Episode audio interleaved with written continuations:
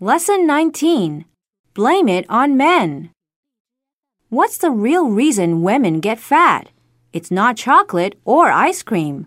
According to a recent report which was published in London, it's men.